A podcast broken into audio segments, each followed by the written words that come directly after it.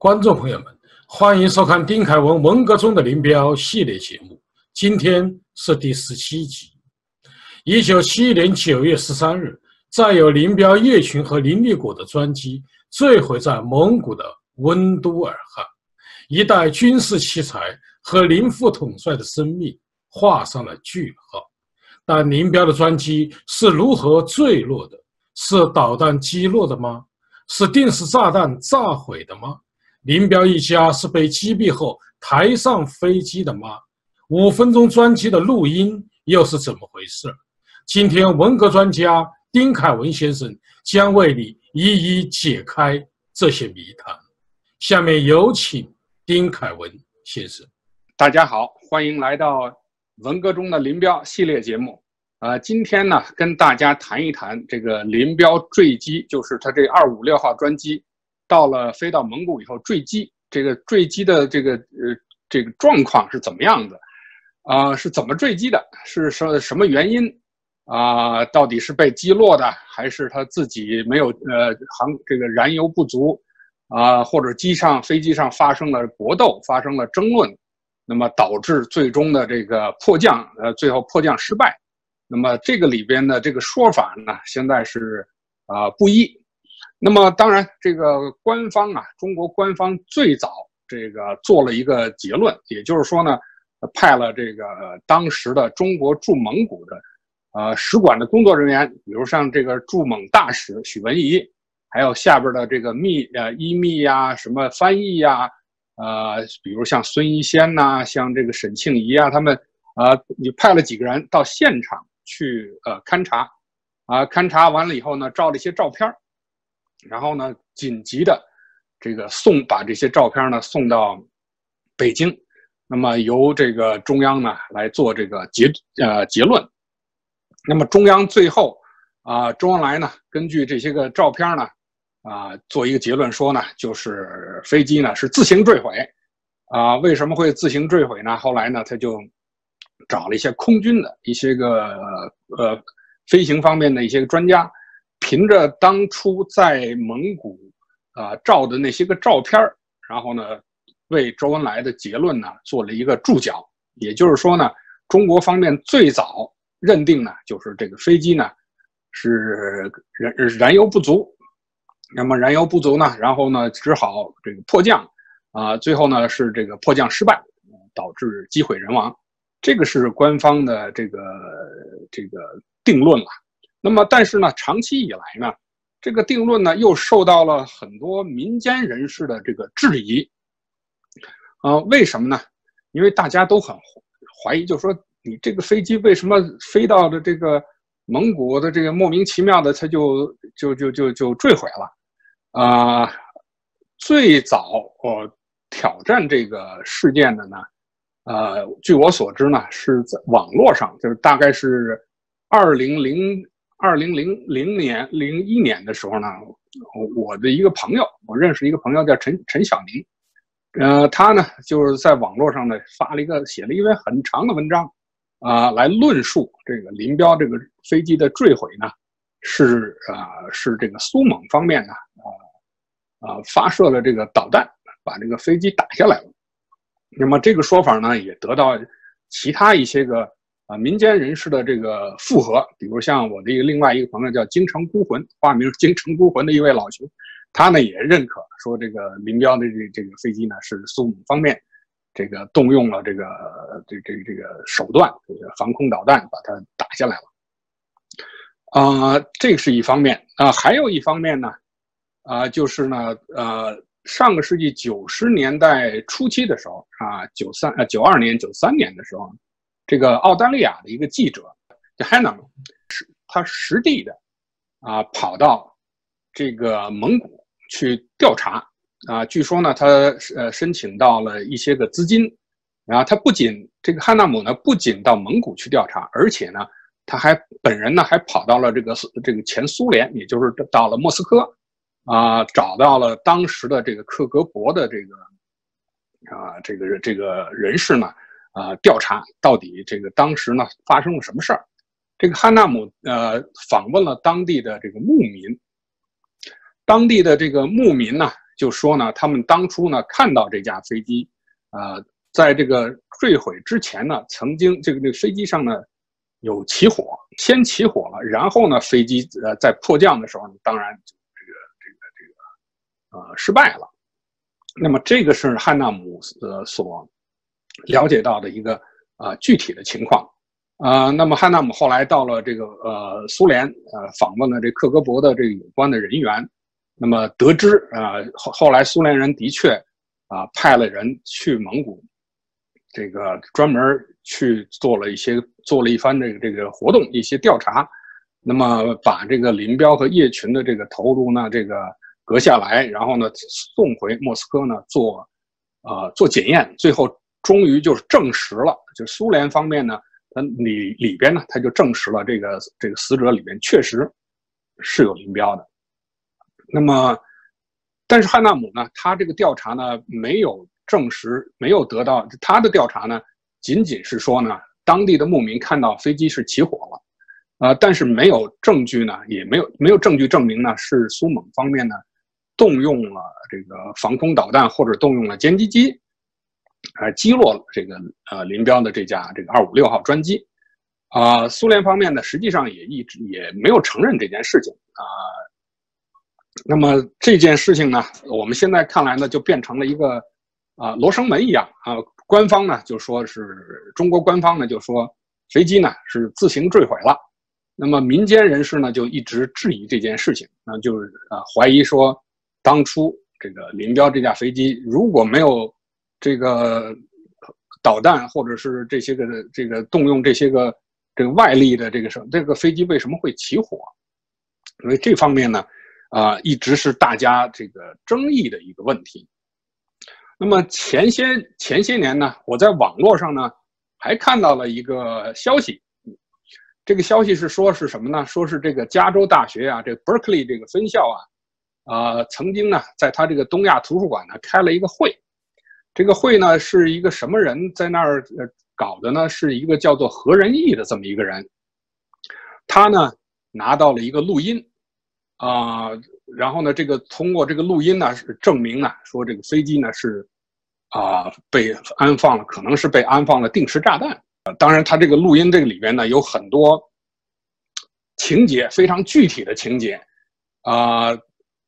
呃我当时我当时看到这个消息呢，就完全的不以为然，我就觉得这是整个是一个天方夜谭，啊，基本上是不值得去评述的，啊，但是呢，我这个有一个朋友从上海，我上海的一个朋友呢，就几次的这个跟我，啊，给我来 email 说你你这个研究林彪事件这么多年，他说你应该去具体的去核实一下，应该到加州到去这个伯克利大学。呃，找到这个这个这个这个姓何的这个人，跟他这个确认一下，他到底他这个录音是怎么来的？是是是是不是有真真有这个黑匣子？呃，他他是不是真得到了这个黑匣子？而且这个黑匣子里面，那么呃有那么几分钟的这个录音，到底是不是真的？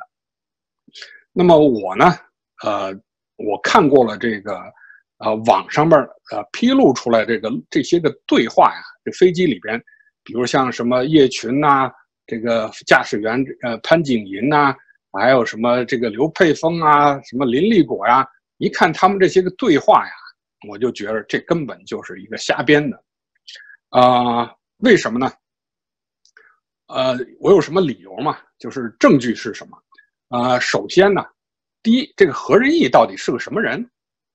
基本是是个来路不明的人，就不知道他是一个什么人。啊，以及说这个在这个东亚图书馆开了这么个会，到底是怎么开的？呃，是在什么？这就说找的都找了哪些人？他的权威性何在？啊，另外呢，他这个录音他是怎么搞到手的？这个都没有任何的这个支持，没有任何的证据予以予以这个这个支持。那么再看他这个录音里边的这个他的这些录音的这些内容的具体的情况来看呢？我们就发现，他这个编造的这些所有的情节是漏洞百出。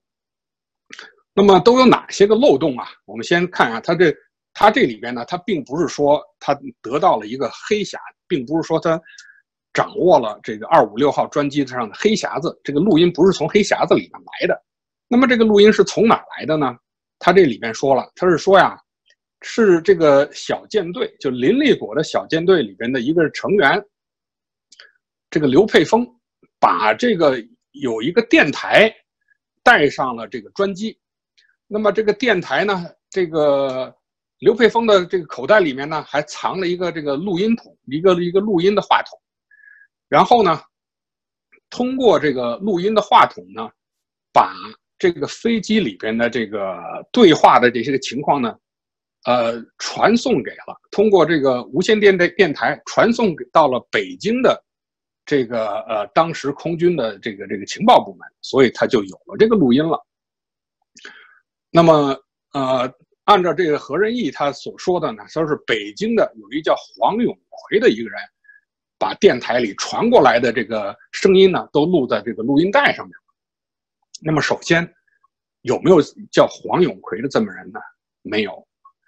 林立果的这个这个他的这个小的这个范围小阵营小舰队的人呢，没有一个叫黄永奎的，只有一个什么人呢？有一个叫王永奎。这个王永奎是什么人呢？他是空军情报部的个副处长。实际上呢，这个王永奎呢，他并不属于林立果最核心的这个小舰队里边的人。林立果最核心的几个人呢，实际就是，呃，周宇驰、呃，刘佩峰、啊，江腾蛟、王飞，也就是这么几个人，范围就是非常小的这么几个人。这王永奎呢，他只是外围的，他只是这个中空司空军司令部搞情报的，也仅仅是个副处长而已。那么，他有没有这种可能性带上这么一个电台？而且这个电台呢，还能把这个录音呢传回过，传回过这个传到从这个几千里之外的这个这个蒙古温都尔汗，能传到传到北京来？有没有这种可能性？应该来说是没有这种可能性的。那么还有一点呢，就说他这里边这个情节实在是太具体了，具体到什么呢？具体到我们看他这个情节，就好像在看一，在看一部这个纪录片纪录片一样，就好像是某一个人看着这个电影里边的纪录片的这些个具体的活动，比如说他这里面说啊，刘佩峰走向走进了这个驾驶舱了，然后呢，刘佩峰又回到了这个普通的客舱，然后呢，林立果又起身走到了这个林彪的贵宾舱。啊，这个刘佩峰呢，还拉开了这个左边的这个挡板，飞机上的挡板，看一看左边没什么，又又打开右边的挡板，又看了看，呃，发现飞机上有这些个情节从何而来啊？对吧？你就算你真有这个录音的话，你也不可能有这种情节，你能看得到的这种情节，这也是没有这种可能性的。那么就是说，谁看到了这种情节了？啊，还有一个呢，当当他们发现这个飞机这个机翼起火了。啊，什么叶群呐、杨振刚啊，什么这些个机械员呐，都跑过来了，都一起跑到这个驾驶舱。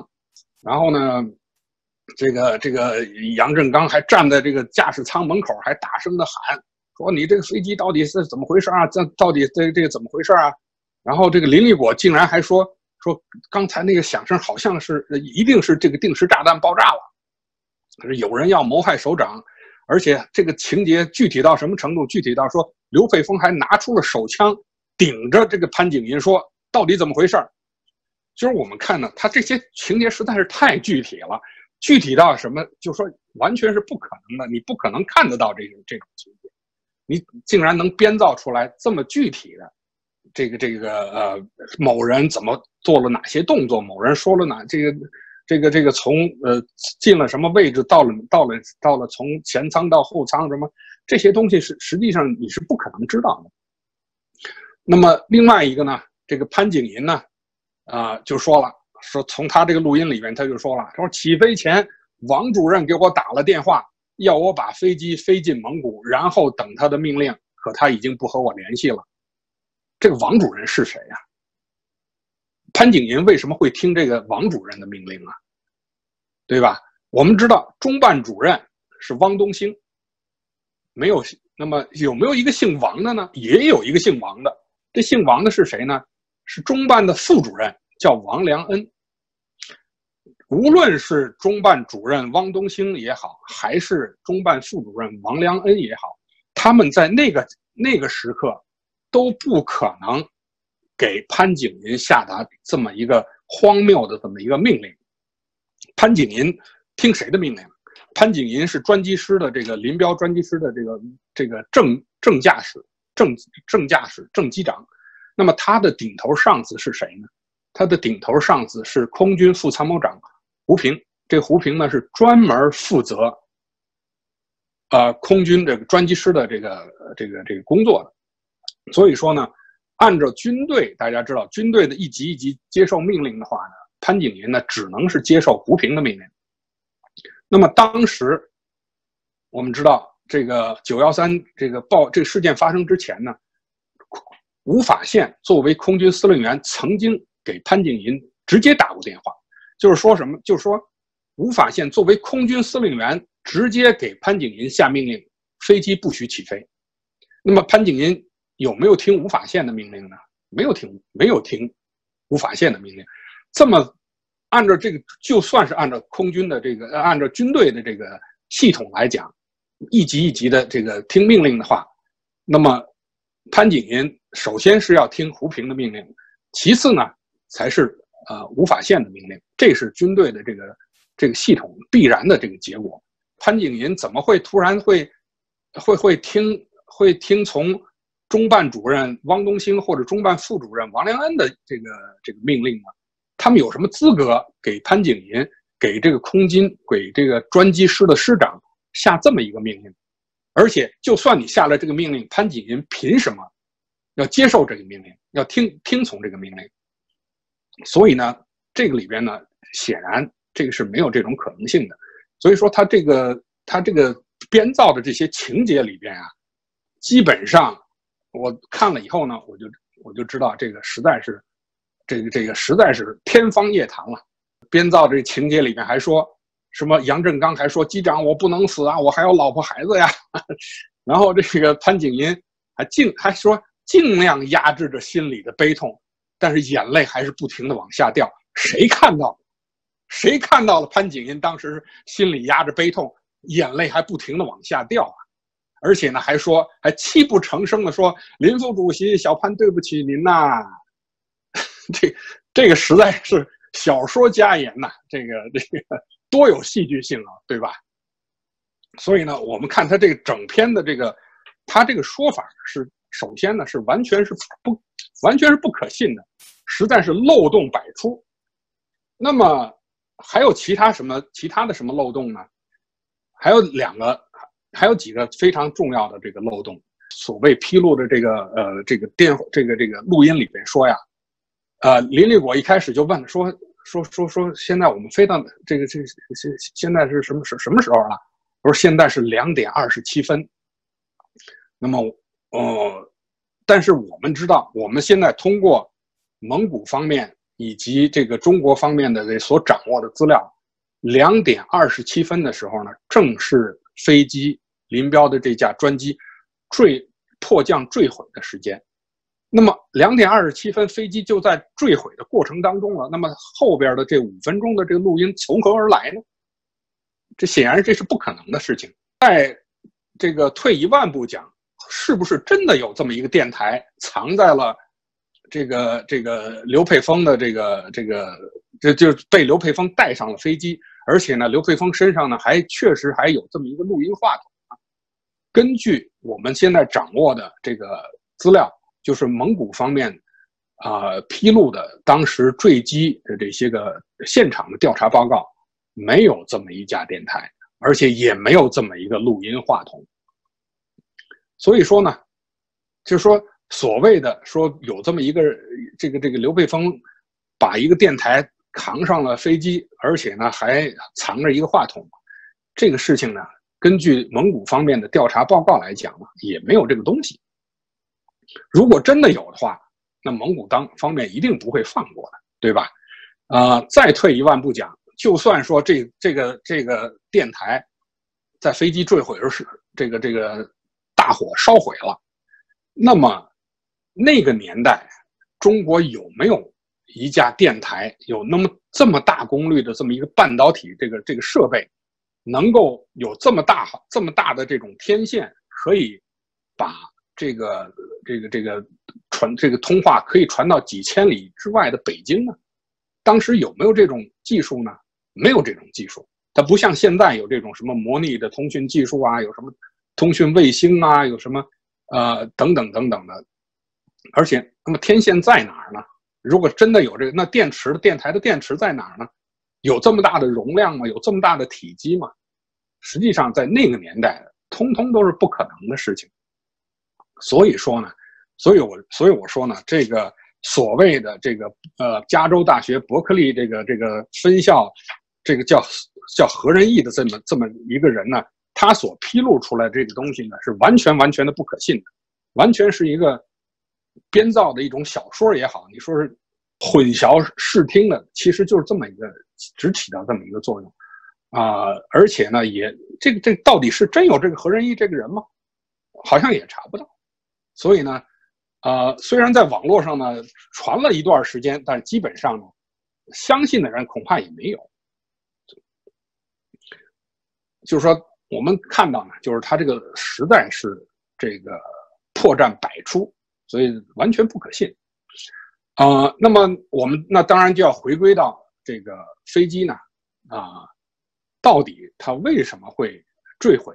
它怎么坠毁？那么要回到这个这个问题上来，那么我的朋友这个陈晓宁呢，呃，还有是京城孤魂呢，他们在十几年以前呢就写文章呢，就一直在讨论这个飞机呢是被呃苏蒙方面呢动用了这个防空导弹，把这架飞机打下来了。那么是不是有这种可能性呢？当然可能会有这种可能性，但是这个可能性呢，实际上。我们以我们现在所掌握的情况来看呢，这个可能性实在也是不大。林彪这架追这架专机呢，从从离开中国飞越中蒙边境，到达它坠毁这个时间呢，到温都尔汗这个时间呢，大约也就是三十几分钟的时间。也就是说呢，大概是在一点五十五五分凌晨九幺三这个凌晨一点五十五分的是这个左右呢，这架飞机呢越过了。中蒙边界的这个四幺四这个号的这个界桩，进入了蒙古境内。那么当时的时间呢，大概是呃凌晨一点五十五分。那么飞机坠毁的时间大概是什么时候呢？大概在两点二十七分到两点三十分之间这段就是这个时间。那么这个时间呢是相当的短暂的。我们看呢，大概也就是三十几分钟，大概不到四十分钟。呃，那么这么短的时间之内，苏蒙方面有没有可能在这么短的时间之内，他就能够派他自己的这个歼击机，那么紧急升空去拦截，以至于把这架飞机呢从天上打下来？当然，苏联以前并不是没有这么做过。我们知道，这个上个世纪九十年代的时候，这个这个大韩客机曾经就被苏联人，呃，在勘察加。半岛这个外海曾经发射过导弹，把这架飞机打下来了，把这个韩国的飞机这个这个击毁。那么，那么林彪这架专机有没有可能也是苏联人真的这么干了呢？那么这个我以我们现在掌握的情况来看呢，这个可能性其实是非常非常小的啊。为什么呢？首先，你首先你这个苏苏联在当地有没有？这么强大的这个，呃，飞行的这个歼击机的这个部队，另外呢，你每一级你都要向向上报告的，你这个你这个下边下边的这个雷达站也好，还是什么机构也好，你发现了这个天有天上有这个一个目标飞进了这个蒙古境内的话，你首先你要做的什么？首先你要向上级报告，对吧？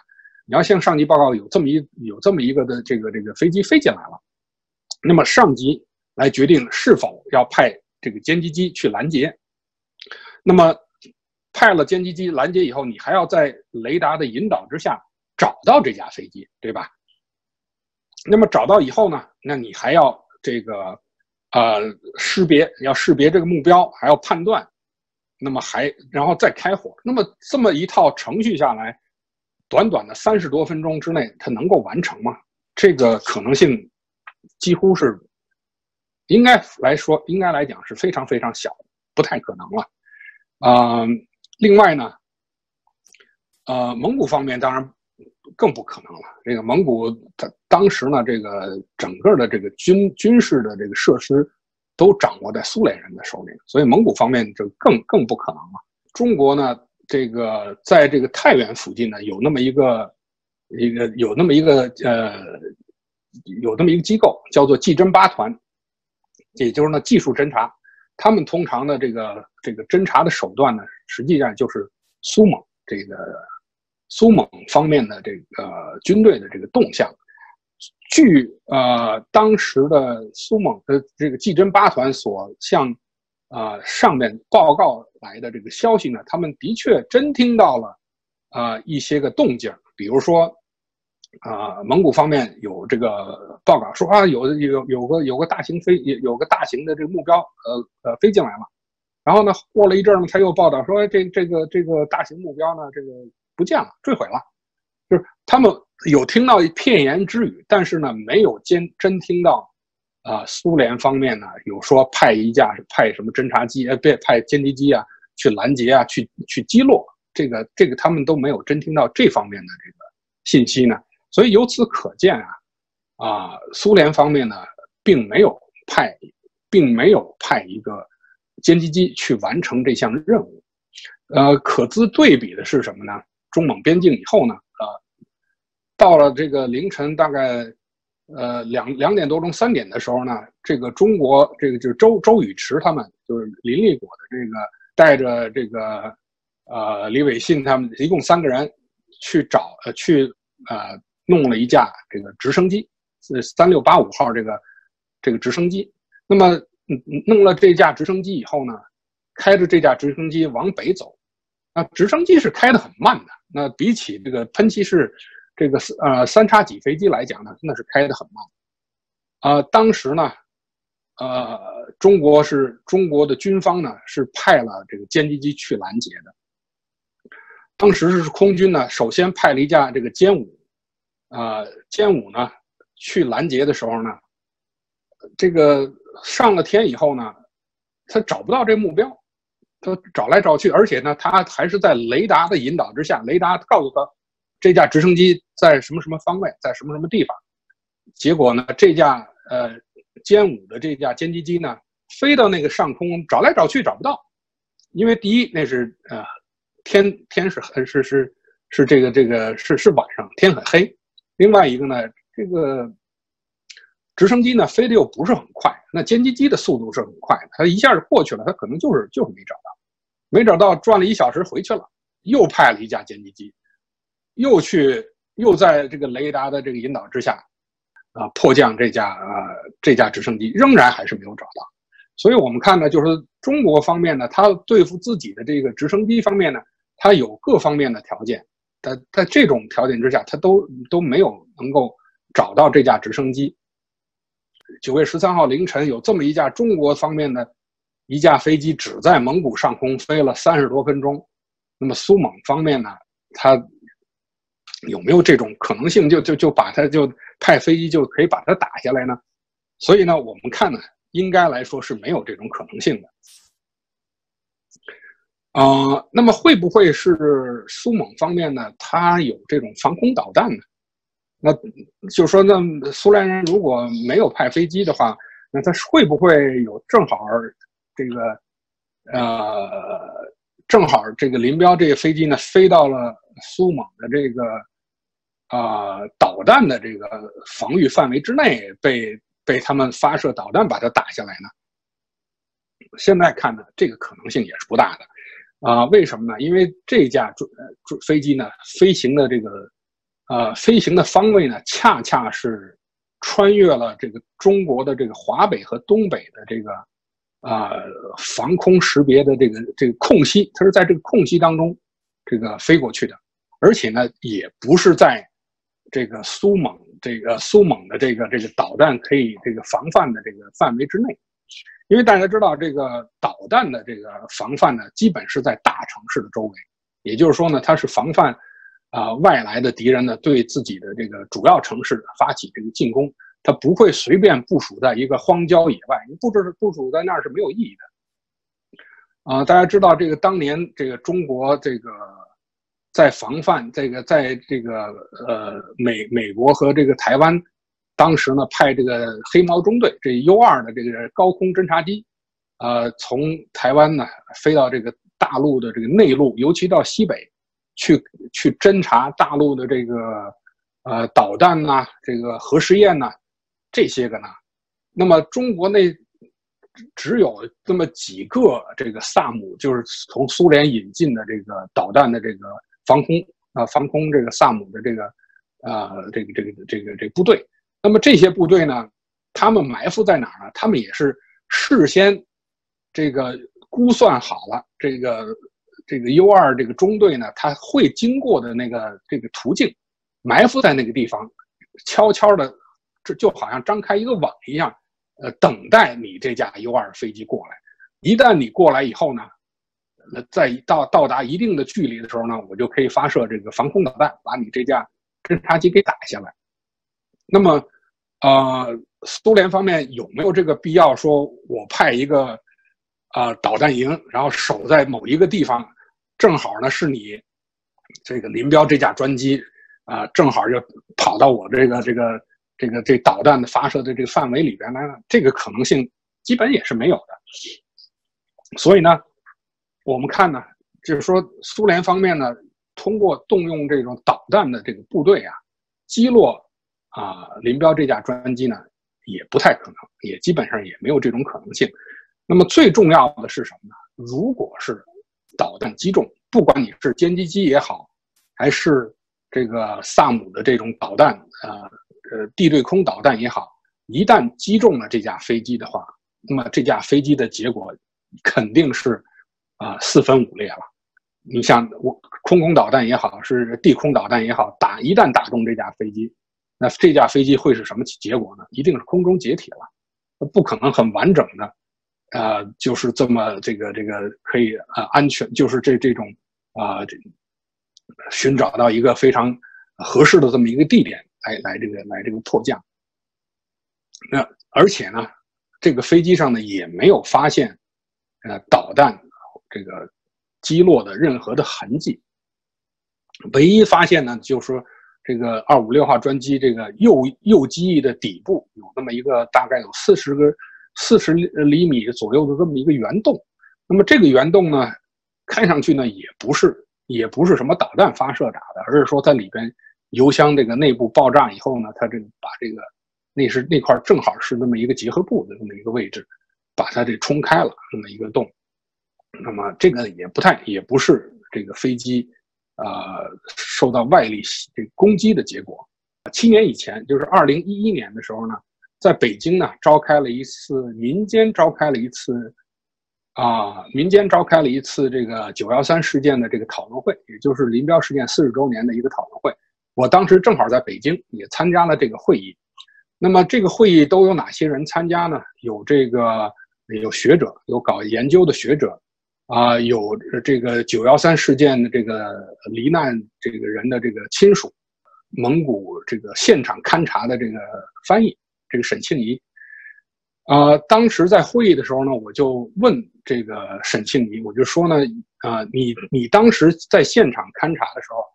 你有没有看到这个飞机上有弹孔，或者是说这个啊，这些个罹难人员身上有这种有这种弹孔，有没有这种现？有你有你有有没有看到过？他说他没有看到过。所以呢，也就是说呢，呃，他们这些个虽然不是很专业的这个飞行人士，但是以他们在现场所看到的情况呢，这架飞机呢没有。这个外力袭击，尤其是导弹这个击毁的这种痕迹，这是很关键的一个一个一个重点。另外一个呢，就是说呢，也没有当时呢也没有产生一个高强度的这个电子通讯。啊，这个话怎么讲呢？也就是说呢，不管你是啊空对地导弹这个呃发射营也好，你是歼击机的这个行为也好。你如果你真采取这种行动的话，你一定会，呃，产生在当时会产生大量的这个电信、这个通讯的这个、这个、这个、这个通话的这些痕迹，嗯，比如像这个呃，苏联把这个韩国的这个航这个航空这个这个班机呃打下来的时候，实际上日本啊、美国都已都监听到了啊，监听到啊这个苏联的这个飞行员和这个苏联这个地面上的这个通话。也就是说呢，你的凡是你要采取行动之前，你一定不是默音的，一定不是说一句话不说的，那肯定是。要向上级汇报，要向上级请示的。那么在这种情况之下呢，一定会产生大量的这个电子通讯的这个这个这个痕迹。那么，那么我们在林彪这个二五六号专机坠毁的这个之前呢，没有，就是苏蒙方面呢没有产生这种大规模的这个电信的这个通讯的这种这种事情发生。所以呢，我们可以断定啊。我们可以断定，啊，林彪的这个飞机呢，不是苏蒙方面把它打下来的，